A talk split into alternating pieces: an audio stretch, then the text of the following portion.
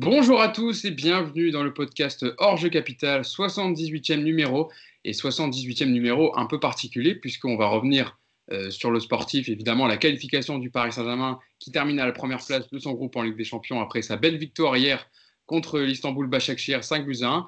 Mais en première partie de podcast, on reviendra sur les événements de mardi euh, puisque c'est euh, le sujet dont tout le monde parle depuis évidemment mardi soir. Ce sera un tournant dans l'histoire de notre football. Donc évidemment qu'on évoquera le sujet. Mais avant de, commencer le podcast, je vais déjà vous présenter l'équipe qui va m'accompagner. Je sais que vous l'attendez ce podcast. Hein. on devait le faire évidemment mercredi après le match, mais malheureusement il a été reporté pour une juste cause. On le fait aujourd'hui et ça me fait plaisir d'être avec vous.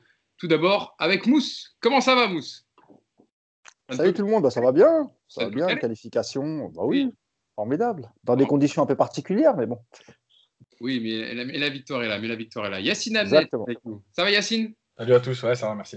On a des beaux sujets à évoquer aujourd'hui. Hein, euh, tout d'abord au début plutôt malheureux, puis ensuite voilà qui, qui ont fait pencher la, balance du, bon côté. Donc c'est plutôt un événement, on va dire, qui termine heureux pour le football. Nicolas Puravo qui est avec nous également. Ça va Nico? Salut, ça va, super. Ah oui, top. Vous êtes en forme l'équipe et ben c'est c'est parfait. Alors, avant de commencer, donc je vous disais de, de, revenir sur évidemment la victoire et sur le sportif, la victoire du Paris Saint-Germain 5 buts 1 face à l'Istanbul Başakşehir. Euh, revenons euh, revenons euh, directement à mardi soir, donc à ce jour qui fera date, ce mardi 8 décembre 2020, qui est un tournant dans notre football, lorsque les deux équipes sont entrées au vestiaire après une altercation entre le quatrième arbitre roumain Sébastien Colceșu et Achille Webo, l'entraîneur adjoint du banc d'Istanbul Başakşehir. On rappelle le contexte. Hein. L'arbitre roumain a tenu des propos racistes à l'encontre de, Pierre Webo, en le désignant par sa couleur de peau, je rappelle le noir, auprès de l'arbitre principal, ce qui a évidemment provoqué la, colère et la réaction de tout d'abord d'Achiwebo, puis de Dembaba dans un second temps qui est venu protester, évidemment qui a demandé des comptes à l'arbitre romain. Puis les joueurs parisiens ont, suivi le mouvement et ont décidé d'être solidaires avec, avec les joueurs de l'Istanbul Başakşehir et de ne pas reprendre le jeu pour manifester contre cet énième événement raciste dans le football. Mais c'est une première dans notre sport puisque les deux équipes ont quitté le terrain. Euh, un geste symbolique qui a été salué par l'ensemble de, la communauté football. Euh, pour revenir sur, cet événement, moi je me tourne vers toi. Euh, tout d'abord, avant de se, projeter, parce qu'on ne va pas refaire l'histoire, évidemment, il y a déjà eu beaucoup de débats. Il y a une enquête qui va être menée par l'UEFA, mais bon, on a, vu tous, on a tous vu les images, donc la situation est, assez claire. Est-ce que toi, quand tu as vu ça devant ta télé, devant l'ensemble de, voir le 22 acteurs et les staffs rentrer au vestiaire après, euh, après cet acte raciste, est-ce que tu étais d'accord avec le fait de, quitter la pelouse et de regagner le vestiaire pour protester justement contre, contre cette, cet acte raciste de la part du quatrième arbitre romain bah, Pour être tout à fait honnête, au tout début, quand on était encore un peu, euh, un peu circonspect par la situation, on ne comprenait pas très bien ce qui s'était passé. Donc euh, moi, en tant qu'amateur de foot, supporter du PSG, j'aurais voulu que la, partie continue, puisque le fait de jeu est arrivé très très tôt. Et puis une fois qu'on a eu euh, les éléments et, euh, et que ça a été, que c'est sorti un peu, un peu partout, une fois qu'on a eu le son, etc. moi, je me suis dit oui, ils ont bien fait de, de, quitter le terrain pour, pour, marquer le coup et marquer leur, mécontentement. Je rappelle que c'est une, situation inédite, puisque d'habitude, les, faits de racisme dans, dans, un match de foot, ça vient plutôt des tribunes. Bon, là, c'était à huis clos et ça venait d'un, venait du quatrième arbitre, d'un officiel. Donc euh, oui, pour moi, ils ont tout à fait eu raison de, quitter le, terrain. Dans mon fort intérieur, j'avais l'espoir que ça reprenne quand même en, évacuant le quatrième arbitre, en le remplaçant. ce n'était pas le cas. Et finalement, je me suis dit, vu la portée que ça a eu, et ça a été une portée euh, mondiale, je me suis dit, oui, ils ont bien fait. Maintenant, euh, comme l'a dit Mbappé juste après le match, les slogans, c'est bien, tout ça, c'est bien, mais les actes, c'est quand même mieux. Ce que j'attends maintenant, c'est que va faire la FIFA, l'UEFA, pour mettre un terme à tout ça. C'est ça, euh, ce sera le sens de ma deuxième question après sur euh, l'après, justement, comment faire de cet acte geste symbolique que ça devienne, ça ouvre la voie à une généralisation, justement, soit ça ne se reproduise plus, ou soit que l'ensemble des deux équipes, maintenant, n'ait plus peur de quitter le terrain et de braver un peu, parce que si on avait suivi l'arbitre principal de la rencontre, euh, le match aurait continué et il ne voulait absolument pas faire arrêter le match.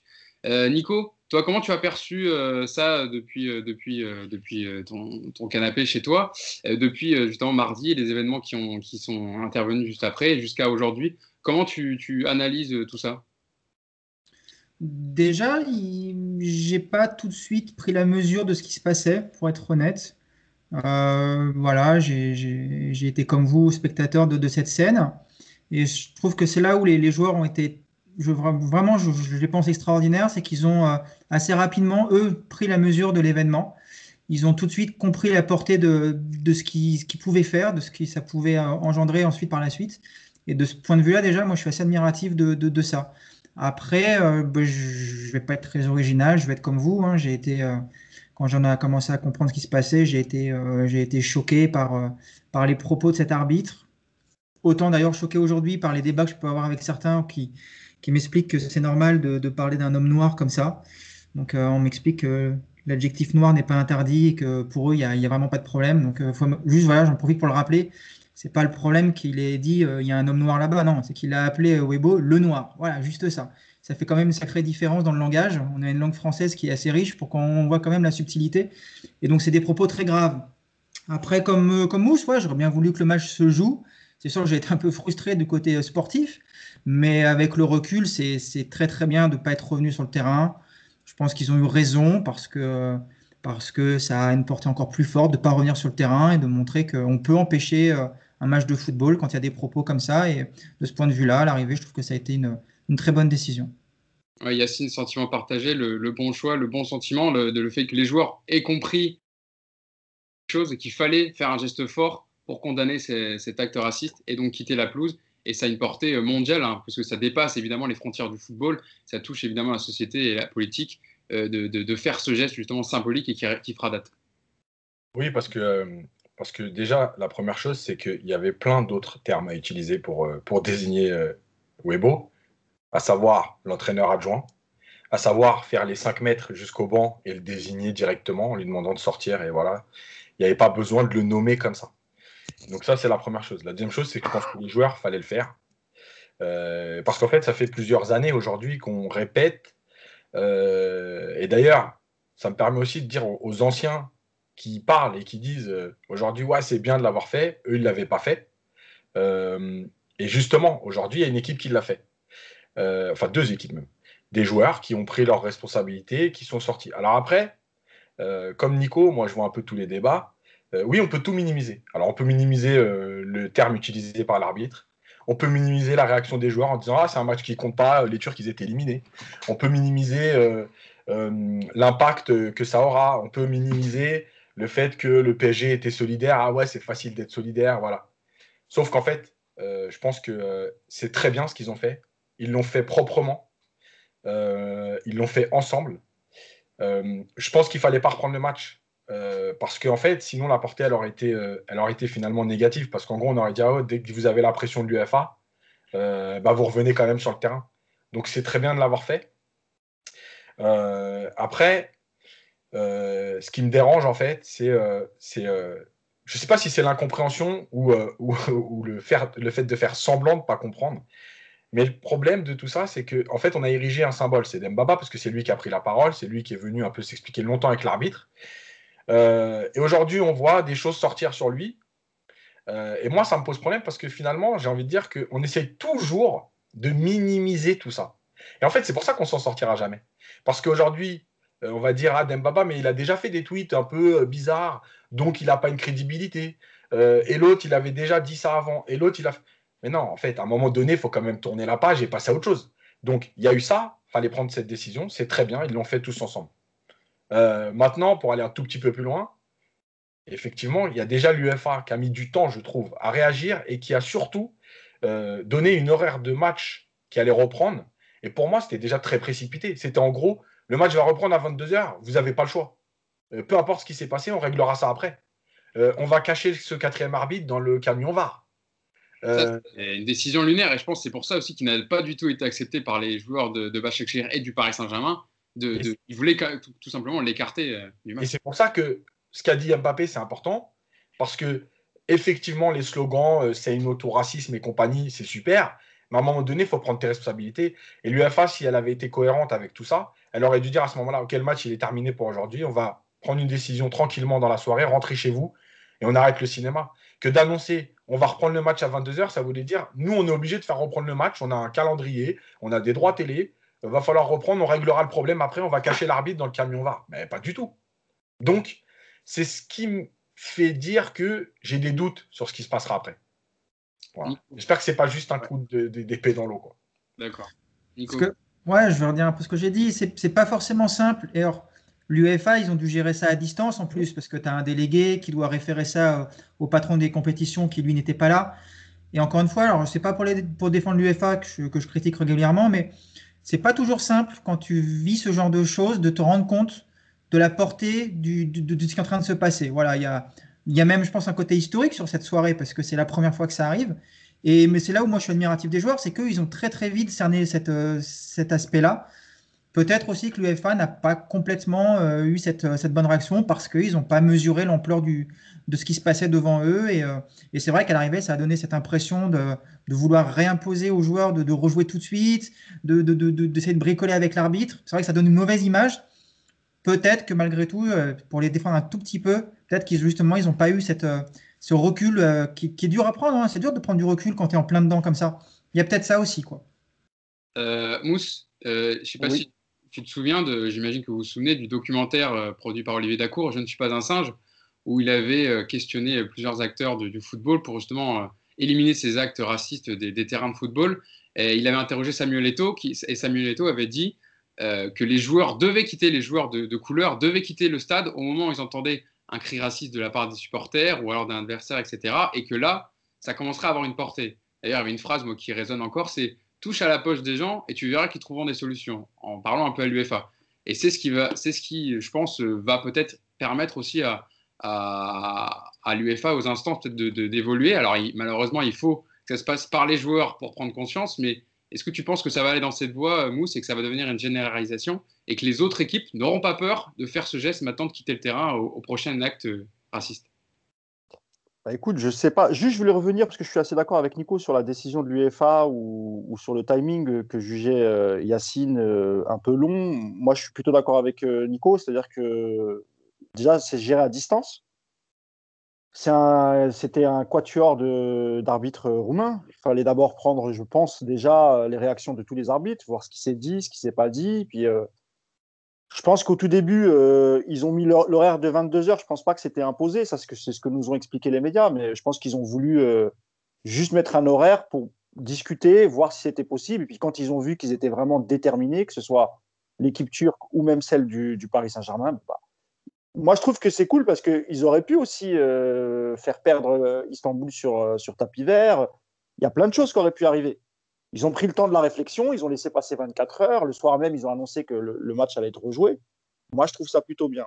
Pour la suite, comme sur la question que tu me poses, euh, Hugo, moi, la question que je me pose, c'est euh, comment vont faire Parce que quand le public va revenir, on, risque de réentendre des cris de singes qui viennent des tribunes, etc. Sur tous les stades d'Europe. D'accord? Maintenant, quand c'est vos, vos, propres supporters qui s'adonnent à ça, comment va réagir l'équipe qui reçoit dont les supporters font, des cris racistes, des cris de singe. Parce qu'il va falloir se désolidariser de ses propres supporters. Et c'est là que moi j'attends la réaction de certains joueurs, enfin de, des équipes euh, qui seront concernées, pardon. Parce que c'est difficile d'aller euh, de déjuger ses propres supporters, c'est très très difficile. On a vu dans des matchs parfois des joueurs, des capitaines, lorsqu'il y avait ce genre de scène, aller vers les supporters en demandant d'arrêter ce genre de choses. Mais euh, ça marche pas forcément. Et moi, encore une fois, ce que j'attends de voir, c'est comment l'équipe qui reçoit et qui aura des supporters, euh, allez, on va, on va employer le mot, des supporters racistes, parce qu'il n'y a pas d'autre mot, comment l'équipe qui va recevoir va réagir. Si l'équipe adverse, euh, parce que ça, on l'a déjà vu, hein. des joueurs qui voulaient sortir, l'équipe adverse qui retenait les joueurs, qui disait mais non, reste, reste, reste.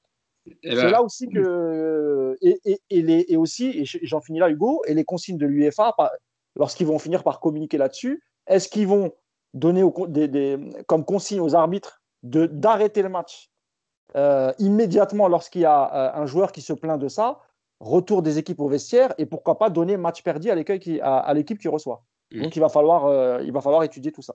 Oui, c'est ça. Il y a une enquête évidemment qui va être faite sur, sur, les, sur les circonstances de, cet événement mardi. Il y aura des conclusions tirées après. Mais Yacine, c'est vrai que Moussa en parlait, ça, ça me rappelle l'épisode de Moussa Mareka.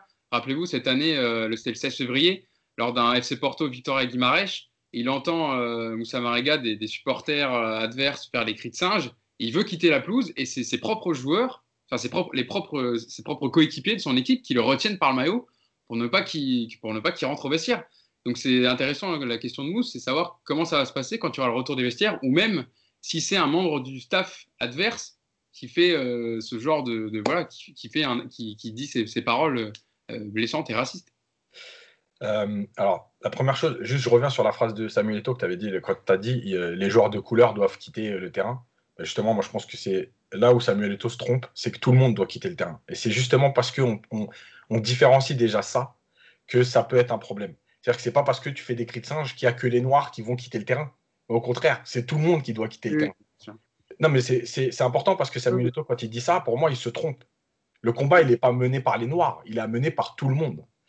Euh, c'est la première chose. La deuxième chose, euh, l'histoire des cris de singe, moi, je pense qu'il y a un vrai, euh, une vraie réflexion à mener tranquillement, en dehors de l'émotion, parce qu'en fait, il va être très facile aujourd'hui, si l'UEFA veut montrer qu'elle prend des vraies décisions et qu'elle est dans l'extrême, parce que c'est toujours le problème de l'émotion, c'est d'être dans l'extrême.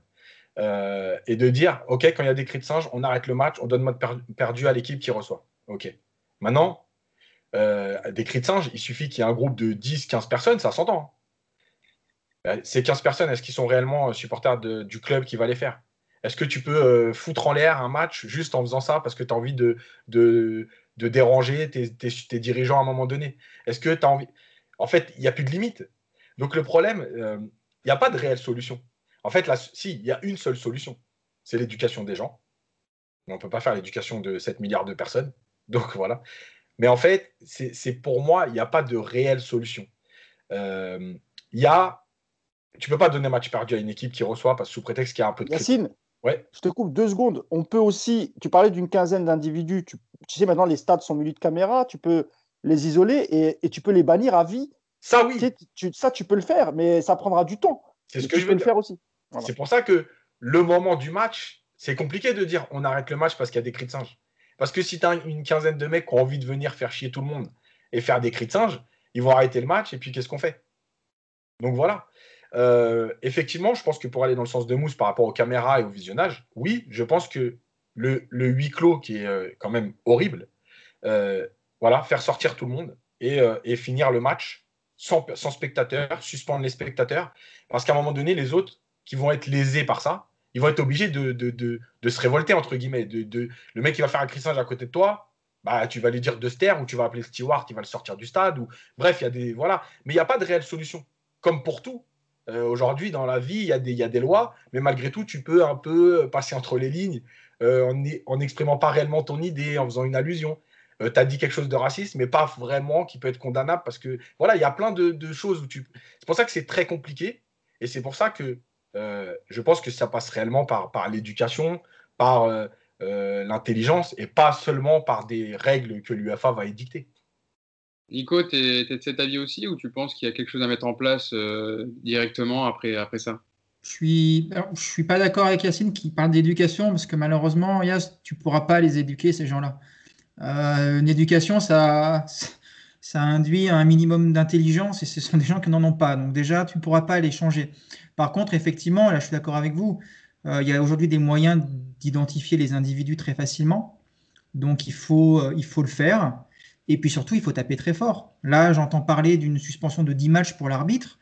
S'il a tenu des propos qu'on juge racistes, c'est pas une suspension de 10 matchs, c'est un monsieur qu'on ne doit plus jamais revoir sur un terrain de football un, supporter qui se fait prendre euh, et identifier clairement en, poussant des cris de singe, c'est pas des suspensions de deux ans, de cinq ans comme on prononce de temps en temps. Non, ce sont des gens qu'on doit radier des stades. Et effectivement, la solution, pour moi, elle est là, c'est que il y a des problèmes de racisme lors d'un match. Le match est interrompu, même arrêté pour la journée. Le stade est vidé, tout le monde rentre à la maison, et puis on rejoue le match le lendemain à huis clos. Et effectivement, comme le dit très bien Yaya, je pense que les, les voisins euh, des, des, personnes qui poussent des cris de singe comme ça, il y a un moment, ils vont dire Bon, bah, vous êtes sympas les mecs, mais nous, ça fait déjà trois matchs qu'on rate avec vos conneries, donc maintenant, terminé. Donc pour moi, c'est les mesures fortes. Après, euh, je vais reparler du coup de ce qui s'est passé euh, hier avec ce coup d'envoi. C'est un symbole magnifique. Les genoux, les joueurs qui rentrent tous ensemble, le genou à terre, c'est un magnifique symbole qui va faire le tour de la planète. Mais ça ne peut pas être suffisant. Le plus gros symbole de la lutte contre le racisme dans le foot, c'était euh, Tommy Smith et John Carlos en 68 sur le podium à Mexico. C'est l'image aujourd'hui qui est la plus forte de ce qui s'est passé en termes de, de symbole contre le racisme. Quand on voit, c'était il, y a 50 ans, vous voyez où on en est aujourd'hui dans le racisme dans le sport, dans le racisme aux États-Unis. C'est-à-dire que ce geste-là, avec la portée qu'il a eue, ça n'a pas été suivi par des résultats probants. C'est même pire qu'il y a 50 ans, je pense, aujourd'hui. Enfin, j'en sais rien d'ailleurs. Mais ça a pas réglé le problème. Donc aujourd'hui, que les joueurs fassent des symboles forts comme quitter un, match, mettre le genou à terre, c'est super, parce que je pense que ça donne une prise de conscience collective. Mais derrière, il faut que les instances soient complètement concernées par ce problème et surtout, encore une fois, qu'elles tapent très très fort. Si vous voulez éradiquer le problème, vous n'arriverez jamais façon à éradiquer le racisme dans la société, c'est pas possible. Mais si vous déjà voulez les, vider des stades, il faut que les dirigeants aient conscience du problème et qu'ils tapent fort. Et quand vous avez, je termine juste là-dessus, un Noël Legrette qui vous explique il y a trois semaines ou il y a un mois qu'il n'y a pas de racisme plus que ça dans le football, c'est dramatique ce genre de discours. C'est dramatique parce que déjà c'est complètement con parce que c'est, on se demande s'il est sorti de chez lui depuis trois ans ce monsieur. Et puis en plus surtout ça te donne une Comment derrière tu veux lutter? Comment les associations peuvent avoir de. Les, comment tu veux, avec les gamins le, dimanche matin ou dans les petits clubs? Quand tu entends des, gens comme ça qui donnent des phrases aussi complètement stupides, c'est dramatique. Donc il faut que les instances se mettent tous ensemble euh, autour de ce problème, décident d'une mesure forte à chaque fois, et on pourra un petit peu évoluer sur ce, sur ce sujet. Mousse, tu voulais réagir? Oui, je voulais, je voulais surtout dire que c'était un, problème qui existait depuis très longtemps, et, et d'ailleurs dans notre propre club, il faut, connaître un peu l'histoire du, Paris Saint-Germain et de ses tribunes euh, euh, pour, comprendre qu'il y a déjà 20-30 ans, euh, il y avait une petite frange de la tribune Boulogne. Je vais essayer de minimiser parce que je ne peux pas mettre tout le monde dans le même sac non plus, même si la tribune Boulogne avait une petite tendance à être très à droite, mais il y avait une petite frange où il y avait carrément des skinheads. Et moi, Yacine et moi, je ne sais pas si Nico t'a connu cette époque, en tout cas Yacine et moi, on l'a bien connu. Moi, je l'ai connu, je me suis même fait courser plusieurs fois euh, à la sortie du Parc des Princes par, euh, par, ce type de, je ne sais même pas comment les qualifier, je ne sais même pas si c'est des supporters, mais c'est un problème qui, existe, qui, a, existé chez nous, qu'on a réglé, parce qu'on l'a réglé avec le plan Le Prou, même si le plan Le Prou, euh, moi, je n'étais pas tout à fait pour, parce que je sais ce qui s'est passé après, et notamment pour beaucoup d'ultras qu'on a essayé de criminaliser, alors qu'il ne fallait pas mettre tout le monde dans le même sac. Mais c'est un problème aussi qui existe. Nous, on a, réussi à les, à, les, évacuer du club parce qu'ils ne sont plus euh, dans les tribunes. On ne les voit plus, ils n'ont plus de représentants, etc. Mais par exemple, dans un club comme Lyon, il y a une grosse frange qui ressemble exactement à ce que nous, on a pu connaître dans les années 90 et les années 2000 euh, au PSG. Et il y a des saluts nazis, etc. Ces gens-là ces gens sont identifiés. Alors attention, hein, ne vous méprenez pas, hein. je, prends Lyon comme exemple parce que c'est le plus connu. Absolument rien contre ce club et, c'est une minorité. Je, rappelle que c'est une minorité. Mais c'est une minorité qui fait du bruit, c'est une minorité qui est visible et c'est surtout une minorité qui est identifiable. Et, à ce jour, euh, ils sont toujours dans les travées du stade de, l'Olympique lyonnais et rien n'a changé. Absolument rien n'a changé. C'est un problème déjà national euh, qu'il faudrait qu'on règle. Et il n'y a pas que Lyon, il y en a à Nice, il y en a dans les clubs corses. Je peux, je peux vous en citer un paquet. Yacine aussi, je pense. Toi, tu as travaillé euh, beaucoup euh, avec les jeunes, etc. Et c'est aussi un problème qu'on voit euh, dans le foot amateur. Et j'ai une dernière anecdote. Moi, quand j'étais jeune, et là, je parle de basket, hein, sur, un championnat amateur de, de, basket, dans des cités, hein, donc, donc, des stades, dans des, dans des banlieues un peu difficiles, tu as des mecs qui faisaient des cris de singe, des, des noirs, tu vois, pour déstabiliser l'équipe d'en face, qui faisait des cris de singe envers d'autres noirs ou des arabes envers d'autres arabes, etc. etc. C'est un problème aussi qui existe dans le, sport amateur et surtout dans, nos, dans, dans, on va dire dans les quartiers populaires. Donc ça existe aussi. Mmh. Je voulais euh, euh, dire un dernier mot quand même sur les, les banderoles aussi du collectif Ultra Paris qu'il faut aller souligner euh, dans le début de match. Tu t'en parlais un peu Nico hier, en plus du protocole où les 22 joueurs sont rentrés ensemble, bras dessus bras dessous, qu'ils ont fait ils sont mis en rang autour de l'arc de, cercle et puis qu'ils ont évidemment posé le genou à terre. Il y avait euh, ces, ces, tifos en hommage justement à Achille Webo et à la situation en affichant soutien à Webo, fier des joueurs against racisme, Paris uni contre le racisme. Et ça, c'est des messages forts. Et, voilà, les supporters étaient présents aussi par ces bedrolls et c'est intéressant évidemment de, le souligner dans, cette analyse. Euh, bon, c'était important en tout cas de réagir dessus. On espère que ce, geste fort et symbolique des, des 22 acteurs, des joueurs du, PSG et de l'Istanbul Başakşehir seront suivis d'actes forte par les instances et notamment l'UEFA. Venons-en aux sportifs maintenant, les amis, puisque le match quand même s'est rejoué euh, hier à, 19h en horaire décalé.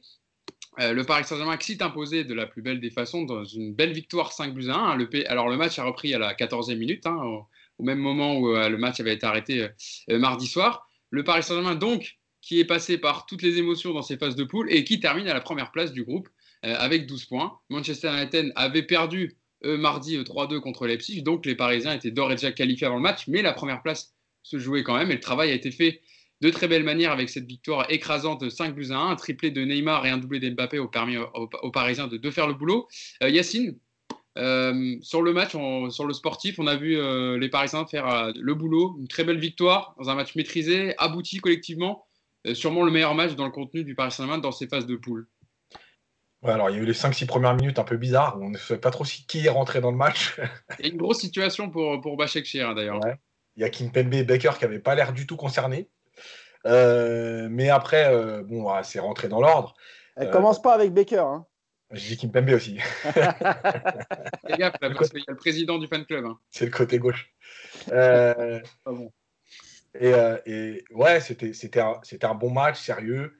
alors, faut toujours rappeler qu'il y a un adversaire, malgré tout, qui avait pas l'air hyper concerné, qui était déjà beaucoup moins agressif que la veille, parce que les dix premières minutes de la veille, euh, ils n'étaient pas venus pour rigoler, ouais. Euh, beaucoup moins agressifs euh, hier, soir. malgré ça, Paris a fait un match sérieux, un match cohérent, un match intéressant pour, pour la suite. mais je pense qu'il y y a deux éléments essentiels, sans rentrer trop dans le détail tout de suite. Bah, évidemment, il y a Verratti et il y a Neymar. Et, et ça m'a fait plaisir pour une chose, c'est que après, il en a parlé avant le match et après le match. Il a parlé de respecter le jeu quand Neymar respecte le jeu, bah, évidemment que tout va mieux. Mais Neymar respecte aussi peut-être le jeu parce qu'il avait raté derrière lui. Voilà, on verra après pourquoi, mais. Effectivement, tu as raison de le rappeler, ça viendra dans notre explication sur le bon match de Neymar. Euh, Nico, c'est vrai que Yacine l'a dit, euh, Bachak bon, était déjà éliminé avant le début de rencontre. Hein. Euh, on a vu que, le, contrairement au, match de mardi, enfin, en tout cas les, 13 premières minutes, le marquage était, était plus large hier, les joueurs un peu endormis. Surtout Raphaël, surtout Raphaël, qui était en mission pour Lyon, je crois. Mais j'ai un doute. Mais... au final, tu vois, ils étaient potes avec Neymar dans, hier. Ils ont fait des accolades et tout, contrairement au mardi où c'était un peu plus dur. Euh, c'est vrai que Nico, on peut penser évidemment que les joueurs n'étaient pas concernés par le match et le sportif, euh, vu ce qui s'est passé. Mais, euh, mais on a vu, voilà, un, Paris, même si on, voilà, on pourra parler de la, qualité de l'adversaire hier, mais les Parisiens ont été appliqués, ont, fait ont livré une grosse prestation. Euh, on a vu un système qui a bien marché. Le PSG devait changer d'attitude, hein, faire les efforts, grandir comme équipe collectivement. Et en tout cas, on a vu tous ces aspects hier. Ouais, ouais, oui, parce que quand tu joues une équipe démobilisée comme ça, tu as plus de temps pour jouer, tu as moins d'impact dans les duels.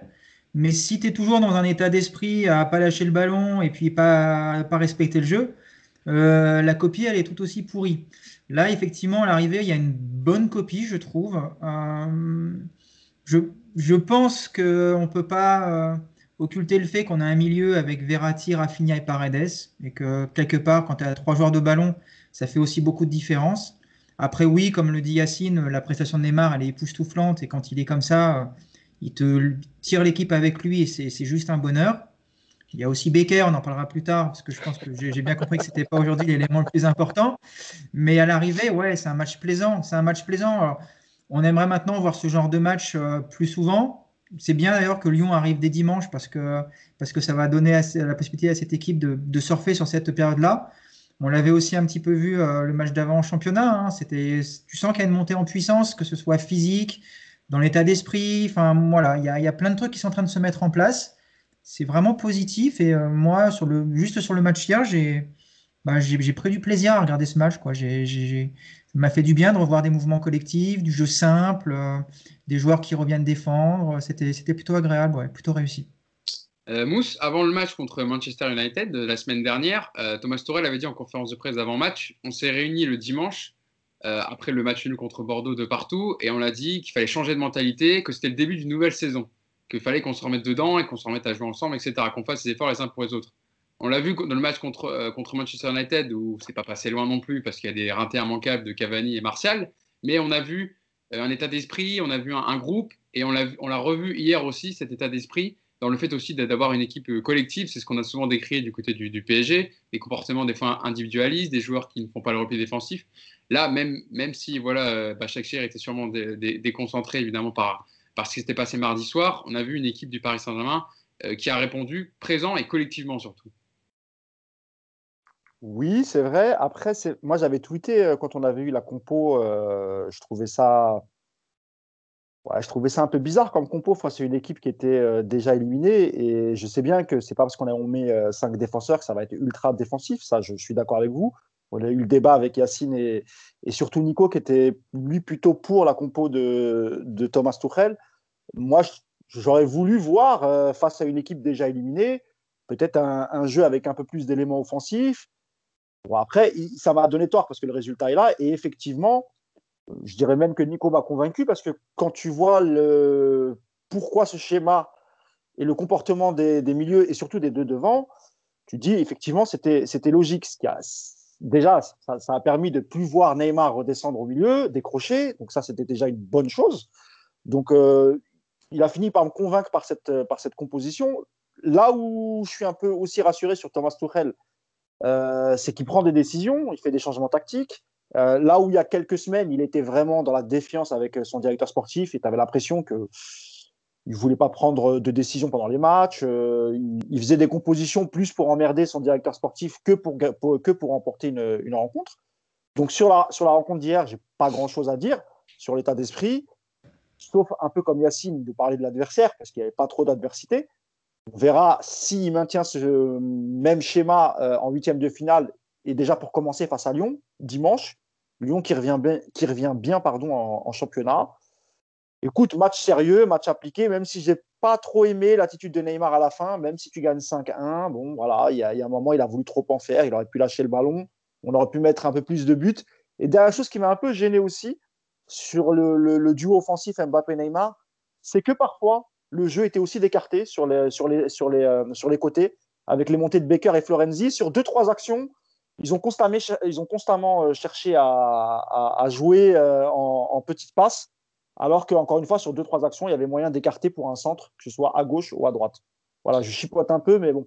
Parce que moi, franchement, sur le match d'hier, j'ai beaucoup plus vu jouer avec leurs latéraux que le match la semaine dernière contre Ultrafort, où c'était vraiment indécent. Là, tu voyais vraiment les, absents, enfin, on parlait, c'était Abdou Diallo qui était euh, en latéral gauche, complètement oublié. Là, pour le coup, on a vu Florenzi hier et Baker, euh, en tout cas dans la course. Ouais, mais je suis d'accord, Hugo, mais sur deux, trois actions, tu verras. Hein. Florenzi, il fait l'appel. Euh, tu as vraiment largement le, moyen du passer. Deux, trois fois, ça ne s'est pas fait. Côté gauche, pareil, mais avec Baker, on a l'habitude. Il joue très rarement avec Baker. Mais voilà, je trouvais, c'est pour chipoter un peu, mais voilà. Et Baker, d'ailleurs, qui a marqué un but euh, refusé pour hors-jeu, malheureusement, Nico, et qui a fait cette barre. Hein, il aurait pu évidemment euh, marquer, mais on, reviendra euh, tout à l'heure dessus. Mais ça va venir dans, notre discussion, Yacine. Parlons du, 5-3-2. Hein, Mousse en parlait, mis en place par Thomas Touré, qui nous a refait enfin un coup tactique qui a, qui réessayé quelque chose. Alors, je, vous redonne la compo. Navas au poste de gardien. Marquinhos, Danilo intercalé avec, entre Kimpembe et Marquinhos. Sur les ailes, Florenzi et Baker un milieu à trois qu'on voulait Rafinha, Paredes, Verratti, et puis devant Mbappé, Neymar. Donc une composition sans vrai numéro 9, Di Maria sur le banc. Euh, Yacine, dans les comportements euh, de, l'équipe hier, euh, donc on l'a vu déjà sur 5-3-2, il avait été vu en fin de match contre Manchester United avec Abdou Diallo qui était repassé dans la défense à 3 et c'est là que le Paris Saint-Germain avait commencé à solidifier un peu ce, sa, défense au milieu de terrain. On a vu un milieu de terrain qui a bien fonctionné, des pistons qui ont quand même évolué assez haut. Alors certes, il y avait des espaces entre les lignes, mais c'est un système qui a bien fonctionné en tout cas par rapport aux joueurs présents sur le terrain hier. Oui, parce que en fait, ça correspond au profil des joueurs aujourd'hui, à leur état de forme aussi. Euh, après, comme d'habitude, on va toujours dire, on le verra dans un gros match avec une opposition, etc. Il n'y a pas de problème. Le truc, c'est qu'en fait, dans ce système-là, euh, ça te permet d'avoir Danilo, en fait, entre les deux, euh, Kimpembe et plus les deux latéraux. Ce qui fait que tu as moins d'espace euh, entre les joueurs. Donc, il a moins de courses à faire pour couvrir. En fait, il joue un peu, entre guillemets, libéraux à l'ancienne, où il a juste à couvrir un peu euh, ce qui se passe. Ça te permet d'avoir des latéraux très hauts avec deux joueurs, un joueur de chaque côté, qui vont couvrir dans leur dos. Euh, ce que tu peux moins faire à 4. et par exemple, avec Danilo et Kimpembe, quand ça a joué ensemble, le fait que le latéral gauche sorte, bah, tu as, Kimpembe qui doit venir couvrir et Danilo qui doit faire une course de 20 mètres pour venir couvrir Kimpembe. Là, tu n'as pas à le faire. La deuxième chose, c'est que ça te permet d'avoir trois joueurs techniques au milieu qui peuvent prendre des risques dans le jeu parce qu'en fait, tu as trois défenseurs axiaux. Euh, et la dernière chose, c'est que ça te permet d'avoir deux attaquants à qui tu vas demander moins d'efforts. Parce que tu as quand même déjà sept joueurs, qui, enfin 8 joueurs qui sont capables de, défendre. Euh, ça permet d'avoir Neymar libre. Et en fait, ça permet d'avoir Mbappé libre si Mbappé prend la profondeur. Parce que dans ce système-là, il faut quand même un joueur qui prenne la profondeur. Sinon, à un moment donné, tout le monde est écrasé les uns sur les autres. Ce qu'a fait Mbappé. Donc, ça correspond en fait aux forces du moment. Maintenant, est-ce que face à un autre adversaire, tu vas avoir autant de possibilités? Je ne suis pas sûr. Est-ce que voilà Et j'ai oublié Paredes aussi, parce que euh, je regardais hier en fait, Paredes, ça lui permet. Je sais qu'il y a beaucoup de gens sur Twitter qui me répondent que Paredes il est trop lent, il est trop, il est pas assez mobile, etc. En fait, le truc c'est que Paredes, ça m'a fait penser. Alors, on se calme. Je vais faire la comparaison, mais c'est pas la peine de dire que j'ai comparé Paredes à Pirlo. Voilà. Ça m'a fait penser à Pirlo au Milan AC. En fait, Pirlo, il jouait comme ça, organisateur, protégé par des joueurs qui couraient beaucoup. En régista. Voilà, avec Gattuso, avec Ambrosini, etc. Sidorf, voilà. Donc, donc, en fait, euh, c'est aussi ça, c'est-à-dire que puisque tu as la chance d'avoir un joueur comme Paredes qui a une vraie qualité de passe, ça lui permet d'avoir ces deux joueurs autour de lui très mobiles. Et ça te permet aussi de faire du coaching parce que finalement, tu as quand même un Gay, un Herrera, alors certes moins technique, mais qui peuvent rentrer en cours de match pour t'apporter ce volume de course, euh, au moins dans, la façon de défendre. Donc je pense qu'aujourd'hui, c'est le meilleur système, là, à l'heure actuelle. Maintenant, il faut toujours voir sur la durée. Moi, ce qui me fait plaisir, c'est qu'en tout cas, Tourelle est revenu à une recherche du jeu. Et ça veut dire qu'il y aura des plans A, B, C. Voilà, on peut démarrer en 4-4-2, on peut passer en 5-3-2, on peut démarrer en 4-3-3. Voilà. Ça te permet d'avoir beaucoup de possibilités et donc de t'adapter aussi à une physionomie de match. Nico, est-ce que c'est un système pour toi apte à perdurer? Parce que tu l'as dit aussi dans, en, début de, dans le milieu de podcast, tu t'as senti que les joueurs aussi parisiens avaient retrouvé des jambes, hein, qu'ils étaient mieux physiquement. Bon, malheureusement, quand arrive bientôt la traite, mais c'est pas grave. Euh, il permet aussi de système de moins subir défensivement. Hein, Yacine l'a dit, d'avoir un milieu en plus en phase défensive avec Danilo, qui joue un peu ce rôle de troisième défenseur central, de libérer les tâches défensives Mbappé et Neymar, euh, d'avoir un milieu à trois à l'aise hein, dans, ce schéma-là. Est-ce que c'est aussi ce que tu as ressenti hier euh, dans le match? De toute façon, moi, c'est ce que je disais l'autre jour, euh, je ne sais plus avec Mousse ou Yacine, on en parlait sur Twitter. C'est le profil des joueurs du PSG et puis ça date pas d'aujourd'hui. cette défense à 3, ça fait un paquet de temps que Marquinhos, Thiago Silva et Kimpembe, moi je milite pour qu'on les voit ces trois-là. Alors ce qui est dommage, c'est qu'on attend de virer Thiago Silva pour commencer à s'installer durablement dans ce système. Mais bon, passons là-dessus. Après, ce qui est vraiment important avec ce système, et c'est là où j'ai envie de te dire que c'est pour moi un profil intéressant, c'est que tu as des latéraux qui correspondent complètement à ce système-là. Euh, des latéraux qui sont plus attaquants que défenseurs. C'est fait pour eux ce système-là. Alors là, en plus, on n'a pas Bernat en ce moment, mais imaginez Bernat à gauche, Florenzi à droite. C'est vraiment taillé pour eux ce système-là parce qu'ils ont une vraie qualité offensive. Après, ça a aussi l'avantage, effectivement, pour les attaquants de limiter les efforts. Après, moi, je vois un gros inconvénient dans l'effectif actuel du PSG et ce système-là, c'est qu'il n'y a que deux places pour quatre joueurs. Et que ça, ça peut être compliqué à gérer pour Tourelle. Parce que quand vous allez expliquer à Di Maria et à Keane qui jouent plus tous les gros matchs, comment est-ce que les deux ils vont réagir? Et sans oublier Icardi en plus.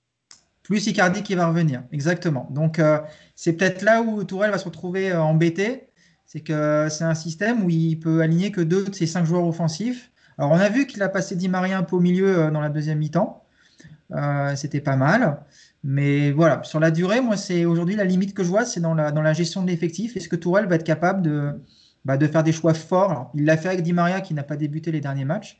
Est-ce qu'il sera capable sur l'avenir de laisser des Icardi, des Keane, des Di Maria sur le banc? J'ai un petit doute là-dessus.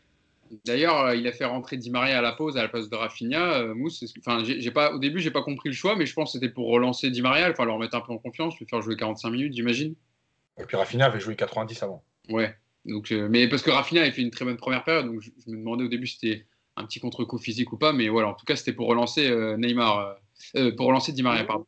Mousse, bah, juste, pour répondre à, Nico, moi je pense qu'il est capable de laisser du monde sur le banc parce qu'il est en fin de contrat en fait. Il, a, il lui reste 5 mois de contrat là. Qu'est-ce qu'il a à perdre Même si on voit bien qu'avec Di Maria c'est une punition. On peut pas dire le, on peut pas dire le contraire quand on sait, après, il y a Mohamed Bouafsi qui a révélé qu'il y avait une, une petite altercation en public, ou en tout cas, Thomas Tuchel aurait invectivé Di Maria devant tout le vestiaire et, et Di Maria l'aurait très très mal pris pour moi, oui, il est capable. En tout cas, Di Maria et, Icardi, il est tout à fait capable de les laisser sur le banc, étant donné qu'il est en fin de contrat et qu'il a vraiment plus rien à perdre. Moiskin, je pense qu'il aura du temps de jeu, puisque ça, il n'a pas de véritable buteur à part Icardi. Donc lui, il jouera. Voilà, c'était juste pour, euh, pour répondre à Nico. Et pour répondre à la réponse, euh, quand, quand, je te dis ça, en fait, c'est pas par rapport au fait qu'il va oser ou pas, parce qu'il va, il, part ou pas dans cinq mois. C'est aujourd'hui, il a voilà, on va dire qu'il a encore 5-6 mois à la tête du PSG. Est-ce qu'il va être capable de prendre ce genre de décisions qui peuvent déstabiliser le vestiaire? On sait qu'ils sont tous très proches. On connaît la place d'Icardi et de Di Maria dans, le vestiaire. Est-ce qu'il va pouvoir gérer de mettre ce genre de joueurs de côté tout en gardant l'unité du vestiaire? Voilà, c'était plus par rapport à ça. Euh, Nico, avant qu'on passe sur, Neymar, est-ce que tu as un petit mot à ajouter sur Baker? Parce que tu en as parlé en surface, mais est-ce que ah. tu veux faire un. Vas-y. Un tout petit mot. Euh, il m'a beaucoup plu. quand j'ai vu son but, j'étais en train de mettre mes chaussures et mon blouson pour partir défiler sur les champs. Et euh, ma femme m'a rappelé en bas de l'immeuble en disant hors jeu, hors jeu, reviens. et puis après le poteau, enfin, vraiment pas de bol, mais non, il a fait un beau match. Mais je, je vais dire ce que j'ai dit il est super actif et moi j'aime ça. Quoi. Là, il, il, compte pas ses efforts. Dans ce rôle-là, il est, il est bien. Alors après, il y a beaucoup de, lacunes. Je laisserai Yacine euh, euh, le descendre lors de la prochaine mauvaise prestation de Baker. Mais hier, en tout cas, il a fait un, match intéressant. Et euh, mis à part sa petite tête en retrait, je n'ai pas trop compris. J'étais prêt à me cacher un petit peu, mais non, c'était intéressant. Tu n'as pas vu des petits progrès dans, le jeu, Yacine, hier, de la part de Baker? non, parce que euh, en fait. Eh ben... moi j'étais au, courant, au courant parce que euh, on en a parlé hier soir, donc moi je savais, je connaissais déjà la position de Yacine. Voilà, parce qu'en fait, en fait, quand tu joues à 5, euh, alors il y a aussi une question d'adaptation, hein, il n'y a pas de problème. Hein, et, il, fait partie des joueurs qui doivent s'adapter. Déjà, il, faut qu'il progresse et il doit s'adapter. Maintenant, quand tu joues à 5. Hein déjà, il est passé devant Kurzawa. Ah oui, oui, bien sûr. Euh, et c'est tant mieux. Euh, maintenant, euh, il y a des problèmes de positionnement quand tu joues à 5, parce que tu dois effectivement aller chercher vraiment ton joueur beaucoup plus haut, parce que tu es couvert par plus de joueurs et plus près, ce qu'il n'a pas fait, notamment en première mi-temps. Et, je pense qu'il y a, alors c'est le côté dont on avait parlé il y a plusieurs semaines avec Neymar, il y a ce côté quand il y a Neymar, je n'ose pas. Il y a en première mi-temps, à un moment donné, il est décalé côté gauche, il n'ose pas centrer. Et en fait, pour moi, c'est un problème. Parce que cette séquence, elle doit finir sur un centre. Euh, et c'est donc une erreur de sa part. Après, c'est la confiance, c'est quand il y a Neymar, il n'y a pas de problème. Il y a des explications, mais pour moi, ce sont des erreurs. Euh, et effectivement, en fait, au fur et à mesure, Neymar le cherche de moins en moins. Alors, est-ce que c'est la conséquence du fait que il y en a un qui centre pas, donc tu te dis, bah finalement, ça sert à rien? Ou est-ce que c'est parce que, enfin, voilà, c'est toujours pareil. Qui est coupable de quoi? Mais voilà, il y a ces petites lacunes. Maintenant, euh, oui, son état d'esprit. Il n'y a, pas que les centres, hein, Yacine. Hein, euh, on l'a vu hier qu'il était en position aussi de marquer. Il a tiré deux fois. Et ça me rappelle aussi un peu Kurzawa, parce qu'à l'époque, euh, Neymar semblait apprécier Kurzawa et ça a dédoublé. Et, il me semble qu'on avait déjà vu Kurzawa marquer dans cette, dans cette position-là. Donc il y, a, effectivement le, le, fait de ne pas centrer. Mais c'est dommage aussi que Neymar le, l'oublie un peu parce que c'est aussi, il peut aussi rentrer et, avec sa frappe gauche, il peut, il peut aussi planter. Quoi. Bien sûr, mais après, après comme tu l'as dit aussi, euh, alors c'était pas Neymar, mais par exemple Di Maria, il y a eu deux, deux actions de suite en deuxième mi-temps où il oublie complètement Florenzi.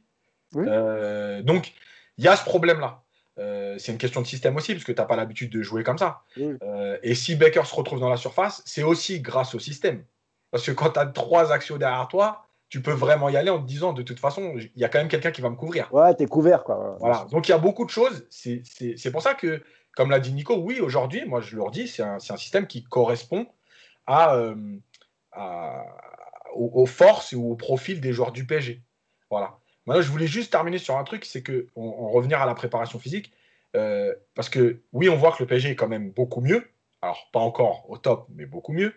Euh, on en avait parlé au moment du Final 8. Euh, où j'avais expliqué l'histoire de la préparation pour le Final 8, etc. Euh, et on voit bien que malgré tout, les joueurs sont en train de passer un cap mental et physique, parce que les deux sont liés. Euh, ils ont passé la première période Covid, l'histoire de pas de vacances, vacances, enfin bref, ils sont en train de se remettre parce qu'ils ont été chercher une qualification. ils sont mieux physiquement. Euh, et, et, je pense que ça arrive au bon moment, parce que tout le monde dit ouais, ça arrive au moment de la trêve, mais la trêve, elle va pas être super longue. Donc ça arrive au bon moment. Ils vont avoir un peu de vacances pour recharger et repartir dans un bon cycle. et l'équipe, l'histoire de l'équipe Ligue 1, Ligue des Champions, comme j'avais dit à Mousse, on l'a vu les deux dernières semaines, malgré tout, euh, Tourelle, c'est pratiquement ce qu'il a fait. Mm. Et ça a permis, en fait, d'avoir mardi et le mercredi qui tiennent le coup physiquement.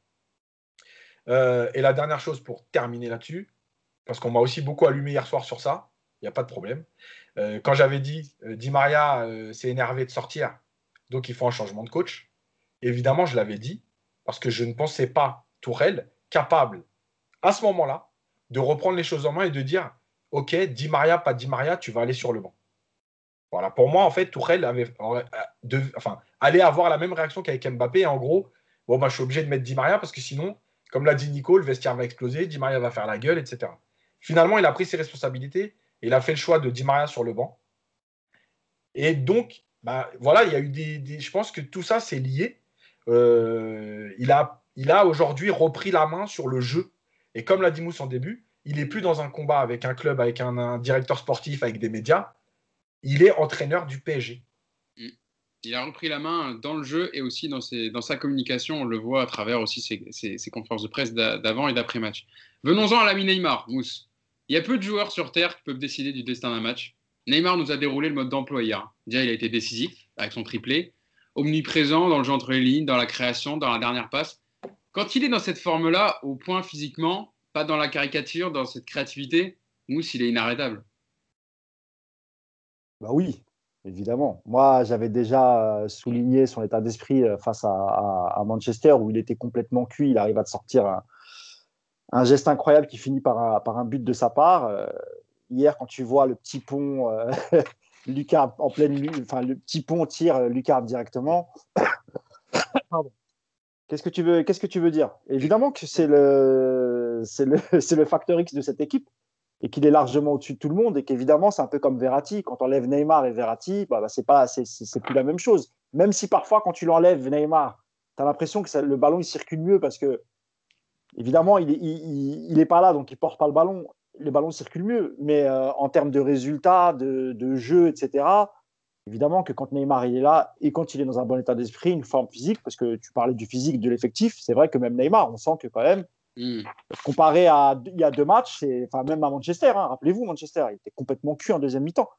Euh, hier, c'était pas du tout le cas. J'ai l'impression qu'il était plutôt bien, même si en face, évidemment, il n'y a pas eu de pressing, ils nous ont pas fait courir et puis on avait la position du ballon, donc c'est toujours un peu plus facile quand tu as la position du ballon.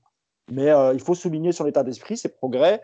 Euh, comme, comme, comme l'ont dit euh, Nico et Yacine, il, a fini par respecter le jeu dans, sa globalité, même si à la fin, au vu de l'écart, bah, il a voulu s'amuser. Est-ce qu'on peut lui en vouloir? Pas à ce moment du match, en tout cas, parce que le, résultat était là. Voilà, exactement. Donc, euh, chapeau. Moi, j'étais très énervé à trois podcasts. On, a, on a beaucoup parlé de mon coup de gueule sur le fait que je dise, voilà, casse-toi, barre-toi, etc. Parce qu'à parce qu'à cette époque-là, effectivement, euh, il respectait rien, ni le jeu, ni le club, ni ses partenaires, et c'était très agaçant. Quand on le voit comme ça, et puis quand on entend ses déclarations après match, on dit qu'il est heureux, qu'il n'a jamais songé à, quitter le club, en plus des propos corroborés par euh, le président Nasser qui dit que ça avance, etc. Voilà. Après. Donc moi, encore une fois, évidemment, euh, dans ces conditions et s'il est dans cet état d'esprit, il faut le prolonger et j'ai aucun problème avec ça. Maintenant, il, il, va y avoir une trêve. Yacine disait que la trêve n'avait pas duré longtemps. Ben, la trêve, parfois, ça fait du mal. Tu fais la fête, etc. Donc, euh, j'espère qu'ils vont être sérieux au retour parce que y a... ça va s'accélérer après. Les choses sérieuses commencent. Donc, euh, déjà, voilà. Il y aura un match de Coupe de France euh, en moins qui saute en début de l'année janvier qui devait jouer au début de l'année 2021. Bah, d'ailleurs, on ne sait toujours pas si la ah, Coupe de France va se jouer. on n'a toujours pas de communication là-dessus. Par contre, par contre, il y a la Ligue qui a eu la merveilleuse idée de nous placer le trophée des champions le 13 janvier, un match qui Oui, c'est tombé ce matin. Oui, c'est vrai, c'est vrai, tu as raison de le rappeler. Oui, entre, PSG et Marseille, après les événements du mois d'octobre, c'était. Franchement, dans l'intelligence, on est quand même au très très haut niveau. C'est-à-dire que là, il n'y a, pas d'autre priorité aujourd'hui dans le football que de placer un PSG Marseille de trophée des champions le 13 janvier. Mais bon, c'est pas. On n'est plus à ça près. C'est important, important de souhaiter la bonne année aux Marseillais quand même. et, peut-être que, Neymar a un cadeau de Noël pour Alvaro, c'est ton jamais, tu vois. D'ailleurs, il en a reparlé hier dans ses expressions. Euh, Nico, euh, c'est pour ça qu'on a raison d'être exigeant avec Neymar. Parce que quand tu vois, quand il laisse de côté ses, ses côtés un peu démoniaques, on va dire, et qu'il joue au football de cette manière, quand il est comme ça, voilà, c'est tellement mieux que quand il caricature à surjouer, à pas lâcher le ballon. De toute façon, tu es obligé d'être exigeant avec lui. C'est aujourd'hui, quand il est à ce niveau, quand, il est, euh, quand tous les voyants sont ouverts, il est, euh, pour moi aujourd'hui, le meilleur joueur du monde. Parce qu'on Messi, Ronaldo, on peut dire ce qu'on veut, euh, même ce qu'ils font encore aujourd'hui, c'est magnifique, mais ils sont sur la fin. Aujourd'hui, Neymar, il doit porter le football mondial et forcément, c'est agaçant quand tu le vois faire des matchs où il lâche pas le ballon, où il s'énerve, où, où, tu sens qu'il est juste là pour défier son défenseur parce qu'il a pris un mauvais coup. C'est pénible parce que même si c'est dans son état d'esprit, si c'est sa manière d'être, ça impacte l'équipe et à l'arrivée, ça te rend des bouillies collectives qui sont insupportables. Insupportables parce que tu vois de quoi il est capable et sur quoi il peut amener l'équipe. Donc euh, on aimerait qu'il enchaîne maintenant. Moi, c'est ça. C'est pas la première fois qu'il fait ce genre de, prestations. Donc je vais être un tout petit peu plus sceptique que, toi, Mousse. Moi, j'aimerais le voir faire ça pendant 3, 4, 5 mois sur les gros matchs, sur les petits, euh, être capable d'avoir toujours euh, ce niveau de, ouais, de, respect par rapport au football, en fait, tout simplement. quoi. Qui, qui fasse ça contre Lyon, qui fasse ça contre les, dans les gros matchs, c'est super. Qui fasse ça aussi dans les petits et qu'il aide l'équipe justement à progresser parce que tu as besoin d'un Neymar comme ça pour devenir une meilleure équipe, pas seulement sur les gros matchs ou sur quelques séquences. Donc, euh, je vais mettre un petit bémol. Ouais, gros match hier, maintenant, euh, qu'il refasse ça encore pendant 2-3 mois et puis on, on, commencera à parler de, de sa prolongation et de, et de tout ce qui va avec. Euh, Hugo, je peux, je peux te remplacer deux secondes et poser une question à vous, à vous trois d'ailleurs, parce que ça m'a trotté hier soir dans, la tête. Est-ce que vous ne pensez pas que Neymar a eu son mot à dire un peu sur, euh, sur le milieu de terrain, sur la compo avec, euh, parce que comme il est très proche de Tourelle, on sait que Tourelle adore Neymar, il lui parle beaucoup. Est-ce que vous ne pensez pas qu'il a réussi à le convaincre de, de, mettre un, un, milieu beaucoup plus joueur pour que justement lui, ça lui évite de faire des bouillies collectives quand il cherche justement à, souvent quand il redescendait, il prenait le ballon et puis il essayait de dribbler tout le milieu de terrain. Est-ce que vous ne pensez pas que, parce que comme par hasard, hein, Rafinha c'est son ami, Paredes sait qu'ils sont très proches, est-ce que vous ne pensez pas qu'il a, eu son mot à dire sur, euh, sur la composition du milieu de terrain? Après, euh, Tourelle, c'est un, un, entraîneur qui parle quand même souvent avec ses joueurs. On sait qu'il est très proche de Neymar, donc euh, peut-être que ça joue. Moi, après, je pense surtout que c'était qu'on n'avait pas vu ce milieu à trois avant parce qu'il y a eu des blessés, parce qu'il y a eu des cas de Covid, etc. Et que dès qu'il a pu, il a pu plus ou moins le mettre, il l'a mis. On l'a vu contre. C'était le premier match, c'était contre Monaco. C'était contre Monaco, non C'était contre le match d'avant où il a mis le, il a remis le milieu à 3 Verratti. C'était là, là, le match d'avant là. Montpellier. C'est Montpellier, non Pas Montpellier. Non, il n'y avait pas Verratti à Montpellier. Non, le match d'avant. Eh ben, c'était Monaco. Non, Bordeaux. Bordeaux, Bordeaux, Bordeaux. Ouais, je cherchais en fait, c'est Bordeaux. Bordeaux Parc. C'était Bordeaux, voilà, où, où, il, a, il a mis ce milieu, enfin, quand il a eu à peu près tous ses joueurs euh, aptes physiquement, on va dire.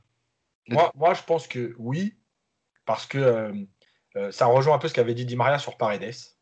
À savoir que quand il y a Paredes, les joueurs ont moins besoin de décrocher parce qu'on sait qu'il va les trouver derrière, dans entre les lignes, plus haut, en jouant vers l'avant. Donc je pense que oui, il y a une discussion. Et c'est pour ça que je dis aussi que le système, il est aussi pensé comme ça. C'est-à-dire que, OK, je vais mettre les trois joueurs techniques au milieu, mais comment je peux organiser pour être quand même costaud? Bah, Peut-être en jouant à trois derrière. Et justement, je te laisse développer et je rajoute à, à la question de Mousse la mienne, quand on parlait tout à l'heure. Il faut remarquer aussi que quand Neymar délivre ce genre de prestations, c'est souvent aussi quand il y a Verratti derrière lui au milieu de terrain. Ah oui. Et oui, parce que, parce que en fait, le joueur, c'est très simple. Euh, surtout Neymar qui a besoin de toucher beaucoup de ballons, puisqu'il y a des joueurs qui vont rester devant et qui vont attendre. Euh, lui, il a besoin de toucher des ballons. S'il veut toucher des ballons, il faut qu'ils arrivent à lui. Si ça n'arrive pas, lui, il va décrocher, il va venir les chercher très bas. Donc après, il a des courses de 35 mètres à faire. Il faut qu'il élimine du milieu, il faut qu'il sorte de la densité. Voilà, c'est tout un problème. Quand il y a Verratti, et en plus aligné avec Paredes et Rafinha, donc des joueurs capables de jouer vers l'avant, eh ben, automatiquement, lui, il vient plus aussi bas parce qu'il sait que les ballons vont arriver. Euh, et là, il est euh, dans la zone où il va faire mal. Euh, moi, j'irai un peu plus loin, c'est que Neymar, j'ai presque envie, si j'étais son coach, de lui dire écoute, fais-nous 70 minutes en respectant le jeu fais la diff, et quand on mène 3-0, tu sais quoi, fais-toi plaisir. Les 20 dernières minutes, je te les fais cadeau, c'est pour toi. C'est ça, en fait, parce qu'hier, ce qui se passe, c'est ça. Quand il y a 5-1, après, bon, ok, oui, c'est énervant, c'est un peu frustrant, parce que tu t'aimerais bien, des fois, voir des cartons, des 7, des 8. Mais à, la limite, tu te dis, bon, il a respecté tout le monde. peut pas faire beaucoup plus. Il a respecté tout le monde 70 minutes. Bon, bah, il veut se faire plaisir un petit peu, vas-y.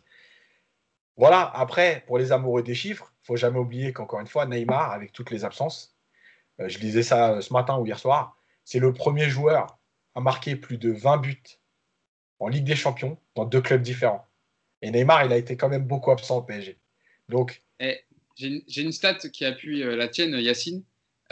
Neymar, il a disputé 65 matchs avec le PSG. 65 matchs. Ligue des Champions, 41 buts, plus 24 passes décisives. Donc, il est impliqué dans 65 buts en 65 matchs. C'est son troisième triplé en Ligue des Champions. Seul Messi et Ronaldo ont fait mieux. Et c'est le deuxième meilleur buteur du PSG en Ligue des Champions, avec le nombre de matchs qu'il a loupé, derrière Cavani et à égalité avec Ibrahimovic. Mais c'est là que c'est justement là que c'est frustrant et qu'on en attend beaucoup. C'est que tu te dis, voilà, c'est qu'en étant absent euh, à chaque saison, une demi-saison, parce que c'était les deux premières, c'était quasiment ça. Il était absent euh, six mois sur 12, on va dire.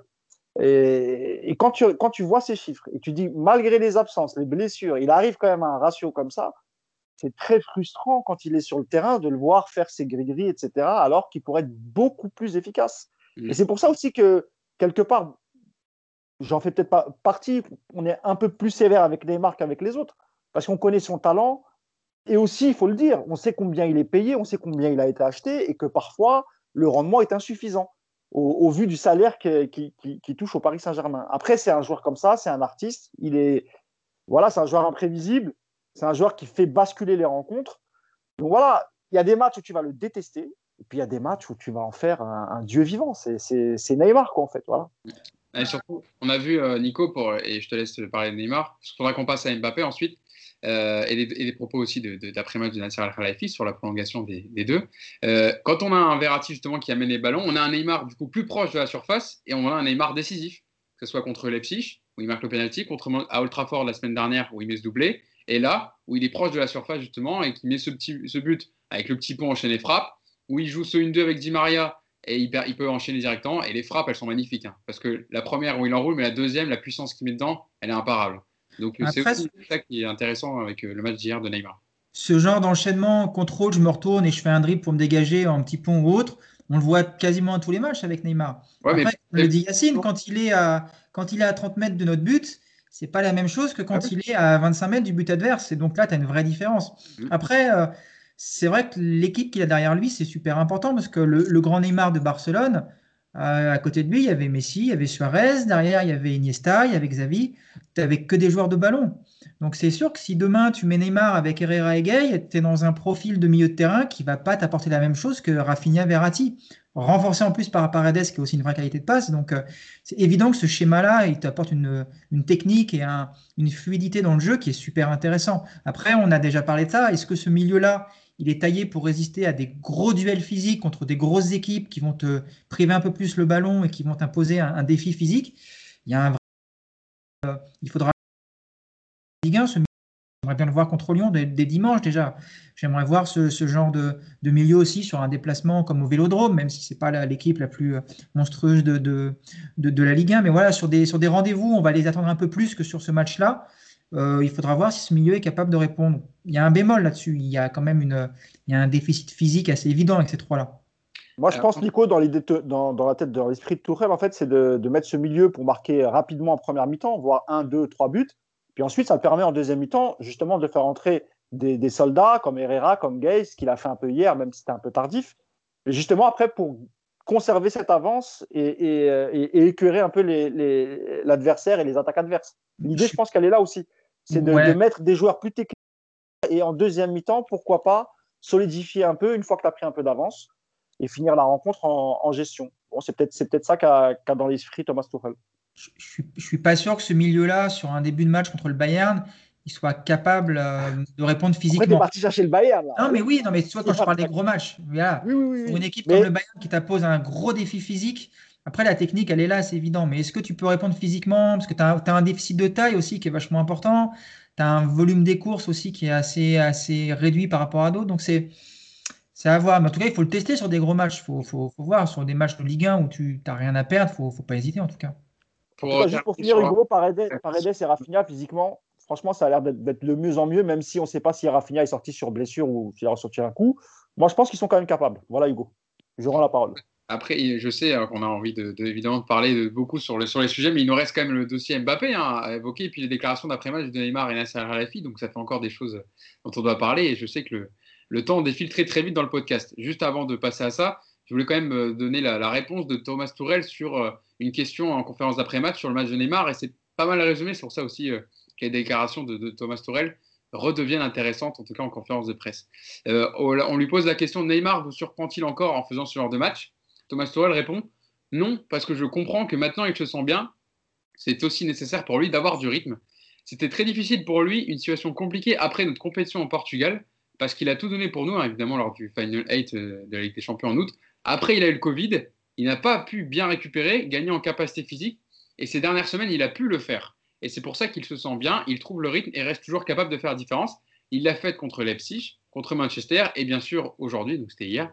C'était un bon mix entre le jeu simple, le dribble, les frappes décisives et une performance extraordinaire. C'est vrai que ça résume bien le début de saison de Neymar avec en apothéose ce match hier contre Istanbul Başakşehir.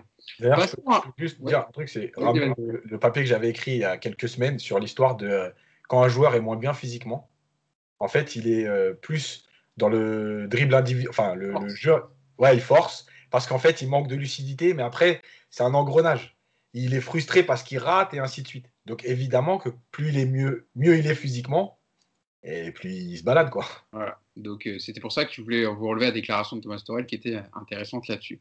Passons à l'attaque en français parce que Neymar il n'était pas tout seul hier euh, sur le terrain en attaque. Il y avait Kylian Mbappé avec lui qui a marqué un doublé hein, hier soir, un penalty offert par Neymar pour le remettre en confiance hein, parce qu'on rappelle qu'il est resté sur une série de 9 matchs sans marquer en Ligue des Champions. Donc son copain Neymar lui a fait lui a offert le penalty et un deuxième but aussi offert par Di Maria qui aurait pu terminer l'action d'ailleurs qui a été très bien amené par euh, Neymar, Verratti au début, euh, qui partent du, camp, de leur camp au Paris Saint-Germain pour terminer sur ce, double, enfin ce deuxième but de, Kylian Mbappé.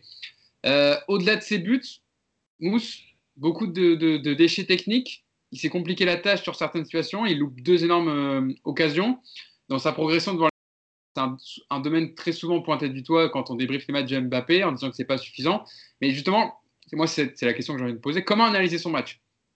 Est-ce qu'on retient les deux buts ou est-ce qu'on retient, je sais, je sais déjà votre réponse, c'est pour ça que je l'amène évidemment comme ça, on retient le fait qu'il y a eu beaucoup de déchets techniques, qu'il a loupé deux énormes situations et que dans la finition, il y a encore des problèmes bah, Plutôt la deuxième.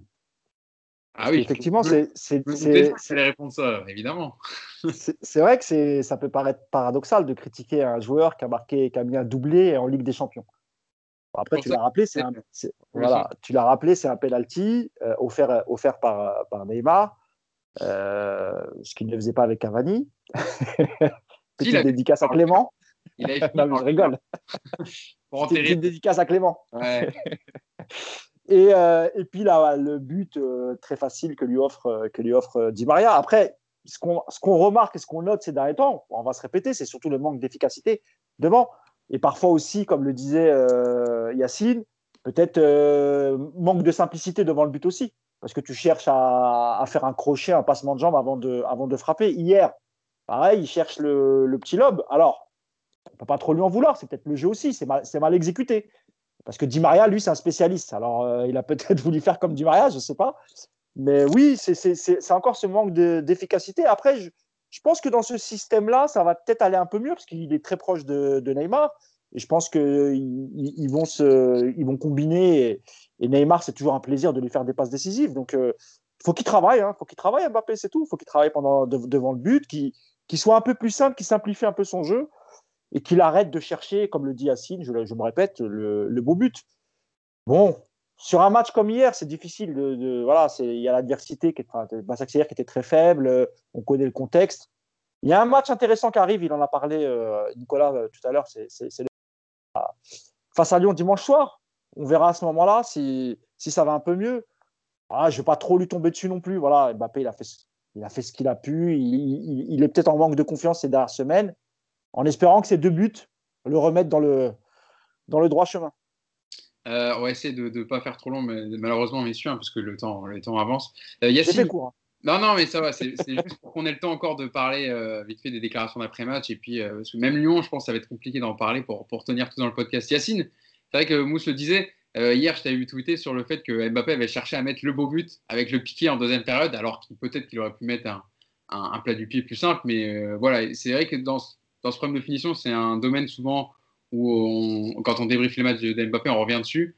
Et il a marqué ce doublé, mais il a aussi eu des, gros manqués. ouais, et alors je pense qu'il peut même éliminer le gardien parce que le gardien est très haut dans la surface. Donc il peut faire son crochet tranquillement et marquer dans le but vide. Euh, moi, je pense qu'il y a deux choses. La première, dans le football, c'est de jouer avec ses forces. Je prends souvent l'exemple de Matuidi, mais fais ce que tu sais faire. C'est pas la peine de montrer que tu sais faire ce qu'un autre fait. On s'en fout en fait. Toi, tu es Mbappé, lui c'est Neymar, l'autre c'est Verratti. Chacun fait ce qu'il sait faire. Déjà, ça, ce serait une grande force. Quand je répète euh, syndrome du beau but, c'est que le ballon piqué, en fait, Mbappé, il est dans je pense que c'est euh, un problème aujourd'hui, mais c'est aussi la médiatisation du foot. Hein. Euh, en fait, il ne veut pas être réduit au joueur qui va vite, entre guillemets, au pouce-ballon. Donc, et vous regarderez dans ses prises de balles, il y a toujours un ou deux passements de jambes, il y a toujours un crochet derrière l'âge pour montrer, moi aussi, je suis technique. En fait, on s'en fout. Moi, c'est ça que je veux expliquer aux joueurs, c'est on s'en fout. Déjà, on voit bien qu'il n'est pas maladroit avec le ballon. Euh, voilà, c'est même pas Cavani. C'est au-dessus de Cavani, techniquement. Donc, il euh, n'y a pas de problème. Maintenant, joue avec tes qualités. Si tes qualités aujourd'hui, à 21 ans, c'est élimination, percussion, ben, joue avec ça. Et quand tu auras 23, 24, 25 ans, 28 ans, et que tu auras peut-être moins de jambes, et que tu auras euh, grandi, que tu auras pris en maturité, que tu auras analysé le jeu, eh ben, tu joueras avec d'autres qualités. Aujourd'hui, si tu peux faire la différence. Aujourd'hui, si tu gagnes la Ligue des Champions avec trois buts d'Mbappé, qui prend le ballon, qui pousse, qui court et qui marque. Mais qui, va lui dire Ah, c'est pourri, t'as gagné avec des champions, mais toi, t'as un pouce-ballon. Mais c'est pas grave, ça, on s'en fout que tu sois un pouce-ballon. Fais juste avec tes forces aujourd'hui. Voilà, moi, c'est ça que je reproche. Et hier, le, ballon piqué, pour moi, c'est de dire Je suis capable de faire ça. Non, prends le ballon, fixe, élimine, marque, ça fait 6-1, t'as mis trois buts, et tout le monde est content. Voilà. Et c'est pour ça que, juste pour finir, sur Twitter, on me reprend souvent quand je parle de Haaland. Et je ne compare pas Haaland et Mbappé. Je compare l'état d'esprit d'Haaland. Haaland, quand il va pour marquer, quand il est devant le but, il va pour marquer. Vous voyez, des fois, il met des grosses frappes, on se dit presque, limite, ah, c'est un bourrin, quoi. Le mec, il arrive, il est là pour arroser. Mais c'est pas grave. En fait, Yacine, Yacine, il faut envoyer des, skills à Mbappé de Pipo Inzaghi. voilà. pour, lui montrer, pour lui montrer que, tu vois, c'est Pipo Inzaghi, tout le monde s'en rappelle pour, pour les plus vieux euh, Filippo Inzaghi, qui mettait des buts dégueulasses, mais qui finissait toujours entre 25 et 30 buts à la fin de, à la fin de saison. Il marquait de la hanche, de la tête, jetait, mais ça faisait but. Nico, sur, sur Mbappé, je vais apporter une stat euh, qui dans, dans le débat. Euh, avec ses deux buts, à 21 ans et 11 mois, Kylian Mbappé est devenu le plus jeune joueur à atteindre les 20 buts en Ligue des Champions, devançant de 9 mois l'ancien recordman, qui est Lionel Messi avec 22 ans et 8 mois. Donc euh, voilà, une stat en plus pour, euh, l'homme de, de chiffres Kylian Mbappé. Nico C'est un peu le paradoxe Mbappé, mais parce qu'on est un peu comme avec Neymar, très exigeant avec lui. Alors je suis assez d'accord avec Yacine sur ce syndrome du beau but, mais c'est peut-être tout simplement aussi le syndrome du mauvais choix euh, parce qu'il n'est pas encore dans l'état d'esprit d'un tueur comme l'est déjà Haaland justement. Il y a peut-être ça aussi, tout simplement. Je, rappelle que c'est un jeune joueur c'est pas un avant-centre, hein, n'oublions pas, hein, c'est pas un neuf, et qu'il n'a peut-être pas tout simplement aussi encore acquis cette, euh, cette maturité face au but, cette, euh, cette capacité d'analyser euh, la position du gardien et de savoir quel est le, le, geste juste. C'est vrai que moi aussi, sur le piqué d'hier, je comprends pas qu'il n'aille pas le dribbler le gardien, parce qu'il est entré de la surface le gardien et que il doit le passer sur un crochet extérieur et c'est terminé, l'affaire est pliée. En plus, il a déjà un jaune, alors. Euh. Ouais, ouais. le, premier but de, enfin le, but de, Neymar sur penalty, hein, où il dribble le goal, il pousse la balle et il avait, euh, il avait dribblé le gardien. Il aurait dû refaire un peu pareil, où il fauche Mbappé. Ouais, ouais, c'est ce qu'il doit faire, mais. Euh... Hors jeu, enfin, il y a, il y a hors jeu, hein, bien sûr. Il est hors jeu sur celui-là, ouais. Après, c'est voilà, c'est peut-être juste du mauvais choix et j'essaie de me rassurer un petit peu. Mais en tout cas, sur le match d'hier. Euh, Là, on est exigeant avec lui, donc on, va chercher ce qui n'allait pas. Mais euh, hier, il est intéressant parce que euh, il a moins à défendre. Donc déjà, ça c'est une chose qui, l'aide forcément. Mais il prend la profondeur souvent et ça c'est moi ce que j'ai apprécié. Voilà, il a, il a eu un peu moins hier la tendance à toujours réclamer dans les pieds. Donc déjà, ça, permet de donner un petit peu d'air dans, le jeu parisien. C'est ce qui donne aussi des espaces à Neymar derrière, je pense. Après, ils combinent toujours très souvent tous les deux, mais c'est aussi normal parce que c'est les deux attaquants hier et puis qu'ils ont une vraie affinité ensemble. Mais non, moi, le match d'hier, il me, il satisfait. Le match d'hier me satisfait parce que ça le remet un petit peu dans le bon sens et que, bah, comme tous les grands joueurs, de toute façon, bah, il, sera jugé sur le prochain match. Hein. donc, euh, on attend toujours que le match d'après il confirme et donc euh, ça tombe bien parce que c'est un gros match qui arrive. Donc, encore une fois, je reviens à Lyon. je veux parler de Lyon, vous voyez, ce soir. Je, vois ça, Nico. souvent, là, tu reviens sur le match de Lyon. Donc, euh... Juste 10 secondes, Hugo pour Mbappé parce que moi je suis d'accord avec ça sur la prise de profondeur et je pense que c'est encore une fois le système aussi. C'est-à-dire que déjà ils sont que deux devant et il est obligé en fait à un moment de le faire parce qu'il n'y a pas Keane ou Cavani par exemple qui, aurait, qui l'aurait fait à sa place. Et la deuxième chose c'est que ce milieu de terrain là, vu qu'il maîtrise déjà le ballon, et eh ben là aussi tu, ne peux pas dire je vais venir au milieu de vous pour demander le ballon dans les pieds parce que déjà vous, vous enfin voilà. Donc en fait c'est tout ce système là qui a mis Mbappé et Neymar dans les meilleures conditions hier. Mm. C'est pour ça qu'il faut voir encore une fois dans une équipe où, qui va te poser des problèmes parce que peut-être que tu n'auras pas la même liberté ni de mouvement ni de maîtrise. Quoi. Bah, juste, En plus, je pense que Mbappé, c'est pas le genre de joueur à faire 30 appels dans le match et être servi une fois. C'est le gars, au bout de 3-4 appels, s'il n'est pas servi, tu sens que ça commence à le chauffer et qu'il va plus en faire. Là, au moins, quand il faisait des appels entre euh, Rafinha, Verratti et même Paredes, au moins, il est servi. L'ouverture de Marquinhos, le contrôle. Euh, ouais. Bah, d'ailleurs, élément de réponse, hein, parce que lundi, il y aura le tirage au sort hein, des huitièmes de finale à partir de, 12h. Euh, le PSG est évidemment le dernier représentant français, puisque Rennes et Marseille ont terminé dernier euh, de, leur phase de poule. Donc euh, le Paris Saint-Germain est là pour présenter les clubs français en Ligue des Champions. Et Lille, évidemment, pour la Ligue Europa. terminons avec les déclarations d'après-match. donc évidemment, été très positive, avec notamment l'ami Neymar qui a parlé du match, mais aussi de sa future prolongation, parce que c'est un peu dans, dans toutes les discussions euh, au sein de l'état-major parisien, puisque Neymar et Mbappé vont arriver bientôt à la fin de, leur contrat. Neymar a réagi euh, au micro d'RMC Sport sur sa situation actuelle au Paris Saint-Germain. Euh, je cite Neymar Je suis très heureux ici à Paris. Je suis très content au club avec mes coéquipiers. L'idée de partir ne me passe pas par la tête. Il faut qu'on discute. Nous avons une très bonne relation. Je suis très heureux et à voir ce qu'il passera à l'avenir. Propos corroborés et alimentés et confirmé par Nasser Al-Khelaifi qui s'est arrêté lui juste après au micro d'RMC Sport également pour évoquer euh, les, dossiers de prolongation de ses stars, Neymar et Kylian Mbappé. Euh, je cite euh, le président parisien On a commencé à discuter avec Neymar et Kylian. Les discussions resteront confidentielles, mais je suis très confiant. Les deux veulent rester avec nous, a assuré le président du club de la capitale. L'optimisme, est-ce qu'il est de, rigueur du coup, Mousse, avec ces déclarations d'après-match de, Neymar et de, de Lami Nasser? Après, c'est deux cas différents. C'est vraiment deux cas différents. Comme on parle des deux, c'est pour ça que je, te pose la question. Oui, bien sûr, bien sûr, mais je vais, je vais te répondre, mon cher Hugo, je vais te répondre. Pour Neymar, moi, je n'ai pas de doute. Pour moi, Neymar va prolonger euh, pour plusieurs raisons. D'abord, parce qu'il n'y a pas beaucoup de clubs qui peuvent l'accueillir et je ne suis pas sûr qu'il y a beaucoup de clubs qui veulent l'accueillir. La deuxième chose, c'est la crise économique qui est liée au Covid et qui remet, en question, euh, on va dire peut-être les deux, trois prochains mercato. Et là, je parle pour tous les clubs, hein, ce n'est pas uniquement pour le, Paris Saint-Germain. Donc, quand tu es Neymar, tu te poses la question. Tu te dis, attends, j'ai un bon salaire, je joue dans un club qui gagne des titres, qui est qualifié tous les ans en Ligue des Champions. On va pas se le cacher. Euh, Neymar au PSG, c'est pas pour la Ligue 1. Je pense qu'il s'en cogne de la Ligue 1, tu vois. Lui, ce qui l'intéresse, c'est d'avoir une équipe compétitive pour marquer les esprits en Europe. Donc, pour toutes ces raisons, moi, je pense qu'il va rester, qu'il va prolonger et qui va bien prolonger. Je ne sais pas si le PSG va lui accorder une augmentation de salaire. Encore une fois, tout ça est encore lié à la crise. Moi, je ne pense pas. Je pense que, en fait, on peut juste lui prolonger son, contrat et garder le même salaire. Pour Mbappé, c'est complètement différent parce que Mbappé, moi, je, reste persuadé qu'il veut partir du PSG, quoi qu'il arrive. Il veut aller voir euh, ailleurs.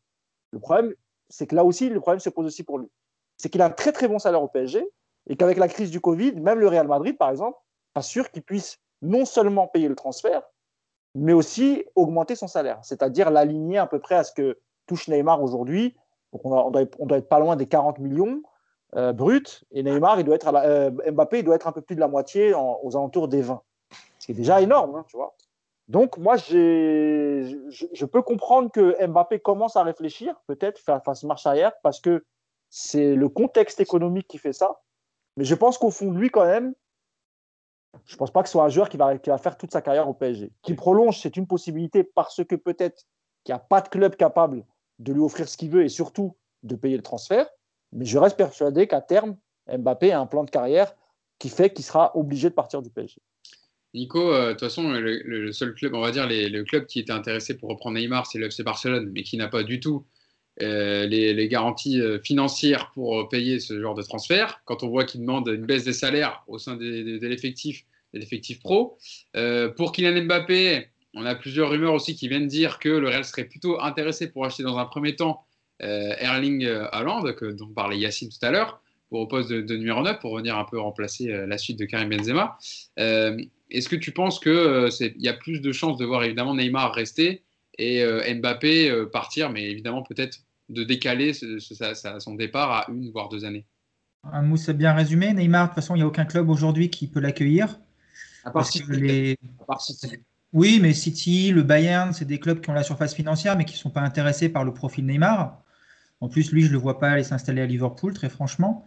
Euh, dans, le pas des clubs comme ça qui pourraient le payer, hein, mais qu'est-ce qu'il va aller faire dans un, club comme ça? Et puis même le club ne, recherche pas le profil de Neymar. Donc euh, pour moi, Neymar à Paris, ça va durer encore quelques années. Mbappé, je suis tout à fait d'accord avec Mousse, il a un plan de carrière. On sait qu'il ne fera pas toute sa carrière à Paris. Maintenant, est-ce qu'il va partir avant la fin de ce contrat? Moi, je ne pense pas. Parce que parce qu'il n'y a pas d'argent aujourd'hui dans le foot mondial et que Mbappé aujourd'hui, c'est quoi son prix? Et c'est 200, c'est 250 millions d'euros. Quel club aujourd'hui est capable de mettre ça sur un joueur? Il n'y en a aucun.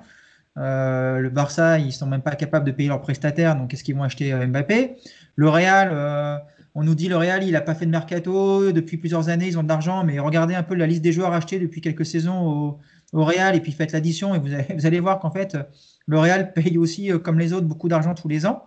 Et aujourd'hui, personne ne peut s'aligner sur ce genre de tarif. Donc, ce qui va être important, c'est même pas de savoir ce que Mbappé va rester cet été, parce que moi je suis persuadé que oui. Mais par contre, ce qui va être important, c'est de le prolonger, parce que tu peux pas te permettre d'avoir un joueur comme ça qui arrive libre, euh, dans, un an. Ça, c'est pas possible. Donc moi, Mbappé et Neymar, ils seront là l'an prochain. Je serai pas comme certains qui vont affirmer qu'il y aura aussi Messi. Je n'irai pas jusque là, mais en tout cas, ces deux-là, je suis persuadé qu'ils vont rester encore au moins un an. Et l'enjeu du PSG, c'est de les prolonger pour, pour sécuriser un, un, départ éventuel. Mbappé, il partira assez vite, je pense, hein, de toute façon, mais pas cet été, j'y crois pas. Yacine, ton avis dessus pour faire un petit aparté, c'est sûr que quand tu dépasses euh, plus de, plus de 130 millions d'euros pour Eden Hazard et qu'il est blessé le trois quarts du temps, ça fait lourd dans les, dans les finances euh, madrilènes. Ah, juste 30 secondes, Hugo. La, peut-être la solution qui serait peut-être envisageable, c'est d'inclure Benzema dans le deal avec, euh, Non, mais c'est vrai, parce que Benzema et, le PSG, il y, a, souvent eu des choses, vraiment, euh, l'a confirmé. Ça peut être une solution, c'est-à-dire voilà, ça ferait baisser le prix de, mmh. d'Mbappé et tu récupères un joueur quand même qui est extraordinaire, malgré son âge. Euh, moi, Benzema, je dis pas non. Hein. Il a toujours dit qu'il reviendrait s'il revenait, euh, ce serait pour revenir à Lyon et pas au Paris. Enfin, ce serait pas pour aller au PSG. la, parole d'un footballeur, tu sais ce que ça vaut. Euh, Benzema, quand même, il a fait deux clubs dans sa vie. Il a fait Lyon et, le Real Madrid. Il quand même, un joueur plutôt fidèle. Sauf que Lyon ne pourra pas donner ce que en cas de, tu vois, si ce deal existerait, je, vois mal s'aligner Lyon s'aligner sur le PSG. Enfin, ça reste que du la science-fiction, hein, attention. Oui. Yacine. Pour, pour, euh, pour l'histoire d'Mbappé au Real, déjà, ça va être clair. On annonce 300 millions d'euros de pertes pour le Real cette année avec euh, le manque de public et tout. Donc l'histoire, elle est réglée. Il n'y aura pas d'achat cet été. Et, euh, et la rumeur, c'est déjà que le Real aurait déjà prévenu l'entourage de tout le monde en disant de toute façon, ce ne sera pas cet été, ce sera à l'été 2022. Donc voilà. effectivement, Paris ne peut pas le laisser libre. Enfin, en tout cas, pas avec seulement un an de contrat. Et je rajouterai à la crise sanitaire qui va faire perdre de l'argent à beaucoup d'équipes. Euh, et même si ça ne concernera pas directement un Mbappé ou un Neymar, le Brexit, parce qu'il y a des nouvelles règles qui vont être mises en place en Angleterre et les transferts vont être très compliqués. Les Anglais ne vont plus arroser l'Europe euh, d'oseille comme ils l'ont fait pendant des années. Euh, donc, il va y avoir une régulation un peu du marché, entre guillemets. Hein. Il y aura toujours des joueurs qui vont coûter très cher, mais ça va être moins nombreux. Donc, aujourd'hui, Paris a ces deux joueurs-là. Eux, ils ont pu les acheter, ils ont juste à leur donner un très bon salaire si tu veux, enfin, je veux dire, ils sont en position de force malgré tout. Et les joueurs ont bien compris, euh, avec tout ce qui se passe, parce que tu as parlé du Barça. Alors, euh, il y a les prestataires, mais le Barça est capable de payer ses joueurs, c'est-à-dire qu'ils vont reporter les salaires dans, trois ans. Euh, ils savent plus. Enfin, bref, il y a trop de clubs en difficulté. Donc, les joueurs le savent. Aujourd'hui, tu as quand même la sécurité d'être dans un grand club qui a des moyens financiers, qui va t'offrir un salaire que tu n'auras pas ailleurs, que tu connais, qui joue la Ligue des Champions et qui est. Il euh, faut rappeler quand même que depuis 2013, donc enfin 2012-2013, la première participation, Paris est toujours sorti des poules. Euh, donc euh, tu peux pas faire. Pour être tranquille, tu peux pas faire mieux aujourd'hui. Voilà, par le Bayern. Mais le Bayern, ils ont aussi dit que de toute façon, ils ne seraient pas du tout dans la politique de star. Et même eux, ils sont en train de revoir leur politique de recrutement. Donc, je pense que pour moi, l'histoire, elle est réglée. Le seul truc, c'est de, trouver ce, cet accord sur le salaire, en fait. Ouais. On comprend bien. Après, les, les, les, départs conjugués d'Antero Henrique et Luis Ferrer, qui étaient très proches du clan Mbappé, ah, je ne dis pas que c'est un paramètre qui peut, qui peut jouer, mais ça peut aussi, parce que Mbappé a été très affecté par le départ d'Enrique. Euh, je suis sûr aussi qu'il est affecté par le départ de Luis Ferrer. Euh, je rappelle qu'il est Luis Ferrer, hein, il faisait partie de la cellule de recrutement, et à l'arrivée d'Antero Henrique, il est devenu l'adjoint d'Enrique euh, pour tout ce qui est mercato. Donc il avait participé notamment euh, au recrutement d'Mbappé et Neymar, mais aussi il a été très important, Luis Ferrer, pour les ventes au club. Et l'année la, la, où part euh, Enrique, je crois qu'ils font 100 millions de ventes, il est très très impliqué aussi là-dedans. Mais c'est aussi un fait, il était très proche du papa d'Mbappé, du joueur. Est-ce que ça peut freiner aussi une prolongation pour, pour Mbappé? Je ne sais pas, mais en tout cas, le, contexte économique fait que je pense qu'il n'aura pas le choix. Et je pense aussi que ce n'est pas un mauvais garçon, Mbappé. Je pense aussi qu'il je pense pas qu'il qu parte du club sans faire gagner de l'argent euh, au Paris Saint-Germain. Il avait déjà quand il avait signé, quand il était parti de Monaco, il avait euh, voulu que le, PSG s'aligne sur la proposition de, Real Madrid pour qu'il n'y ait pas de manque à gagner pour Monaco. Je pense, qu'à ce niveau-là, c'est pas un ingrat et que je pense qu'il y aura un compromis. C'est-à-dire qu'il acceptera de prolonger si, lorsqu'il y aura une offre concrète, on le laisse partir. Ouais. Je pense que le deal, il, est, il, il, va se faire comme ça. En, fait. bon, en tout cas, on comprend bien que le PSG est en position de force, en tout cas sur les, sur les deux dossiers, au vu de la situation et du contexte financier et économique de la, de la plupart des clubs européens qui pourraient se permettre de faire ce genre de transfert. Euh, on touche à la fin de notre podcast, parce qu'on est déjà à plus de, il me semble qu'on est à plus de, ouais, plus d'une heure, une heure et demie, on doit faire. Une heure vingt. Une heure vingt, une heure vingt de podcast. Je pense que c'est assez pour, pour, on a parlé de, de, tous les sujets. Alors, je sais que Nico, tu voulais dire un mot sur Lyon, et euh, euh, qu'est-ce que tu voudrais on dire? On peut dire une minute chacun, il n'y a pas de. Oh, oui, une petite minute. Faut que oui, oui. Je, je, 30 secondes. Je t'appelle après, hein, quand même. Je vais partir dans cette Je négocie, 30 secondes. Ouais, je dois partir dans cette minute. vas-y, vas-y. Euh, non, bon, on l'a dit plus ou moins. Il y aurait plus à dire qu'une minute, donc euh, juste c'est un gros match, voilà, et que je pense que c'est le moment pour le PSG de, de taper un bon coup de, de, poing sur la table pour rappeler un petit peu que le championnat c'est aussi son domaine. Il y a quelques équipes qui commencent à parler de est-ce qu'on peut aller titiller le PSG cette année, est-ce qu'on peut faire ci, est-ce qu'on peut faire ça? C'est vraiment l'occasion, un dimanche soir, contre un gros, gros concurrent, de montrer la, la, différence de niveau entre le PSG et ses, et ses concurrents directs, qui d'ailleurs pour moi ne le sont pas directs justement, et, et surtout de garder cette, cette, dynamique. Donc moi j'attends beaucoup de ce match franchement. Euh, bon après en plus l'avantage c'est que Lyon revient bien, on va dire là commence à, à, à réenchaîner un, un, cycle de victoires, donc euh, ça arrive plutôt au bon moment pour faire pour avoir un bel affrontement dimanche. Yacine, un petit mot sur, sur, le, sur le match. Ouais, bah, bon déjà euh, de toute façon il faut gagner mais j'ai surtout pas envie d'entendre Jean-Michel Aulas nous expliquer qu'il a battu un huitième de finale de Ligue des Champions et que donc il aurait dû être en Coupe d'Europe et que donc c'est un scandale. Donc pour le faire taire, voilà, tu sais ce qu'il vous savez ce qu'il y a à faire. Mousse, le mot de la fin pour toi. Ouais, non, moi, la seule question que je me pose, c'est est-ce que Thomas Tuchel va s'appuyer sur, sur l'équipe qui a, qui a joué mercredi et donc enchaîner, parce qu'après Lyon, il restera, il me semble, qu'un seul match avant la trêve, euh, ou bien est-ce qu'il va euh, faire tourner contre Lyon euh, certains éléments, pas tous, je pense pas. Quelqu'un quelqu comme Neymar ou Mbappé, je pense qu'ils joueront. Mais voilà, est-ce qu'il va continuer sur ce système-là qui fonctionne bien avec un milieu euh, qui est joueur ou bien est-ce qu'il va décider de faire tourner et nous ressortir un autre schéma? Voilà, moi je suis pour la première option. J'espère qu'il reconduira la même équipe. Il y a quatre jours de récup, donc euh, il y a moyen de voir. Euh, voilà, si, le système qu'il a mis en place est le bon selon lui, et c'est peut-être ce système qu'il utilisera en deuxième partie de saison, eh ben, il faut les revoir contre, Lyon, qui est, une, quand même une belle équipe de Ligue 1. Donc, il ne faut pas se priver. Il ne faut pas avoir peur de Lyon. Rendez-vous au parc, hein, dimanche soir, 21h. Euh, et puis, on débriefera évidemment la rencontre lundi matin dans le podcast Ah. Hors Capital. Oui, sur yes. quelle chaîne? Comment? coup, Sur quelle chaîne? Parce que du coup, on ne sait plus trop là. C'est sur Téléfoot hein, pour Ah oui. coup. Ah, Parce qu'il y avait plusieurs infos qui sont sorties comme quoi il pourrait y avoir une fermeture euh, de, de la chaîne euh, très, très prochainement. Mais ouais, elle fermera lundi. Alors, on espère, faire leur dernier match gratuit. On En tout cas, vraiment, j'ai quelques amis qui y travaillent. Si vraiment c'est le cas, vraiment, je leur souhaite bon courage. Ça, Ouais. ça- ça risque d'être très très dur pour eux. j'allais dire. on peut critiquer, on peut critiquer la chaîne, son fonctionnement, etc. Mais, mais les journalistes qui travaillent, ils sont pas responsables de ça. Donc Exactement. voilà, euh, Pas une, petite responsable pensée de- à, une petite pensée à Saber Defarge, euh, mon petit poteau, j'espère que ça va bien se finir. Voilà. Ah, parce que évidemment que les journalistes ne sont pas responsables des actes eh des pensants au-dessus qui ont fait n'importe quoi avec, avec cette chaîne. Et on leur souhaite évidemment que la chaîne continue et qu'ils continuent à avoir du travail. je voulais vous remercier d'avoir été avec moi, Yacine, Mousse et Nico, d'être revenus sur évidemment les événements de mardi, puis la victoire, le sportif avec la victoire du Paris Saint-Germain hier qui lui assure une première place de, son, de sa poule. Hein. C'était pas dit euh, au bout de, trois journées de Ligue des Champions. On était euh, en troisième position.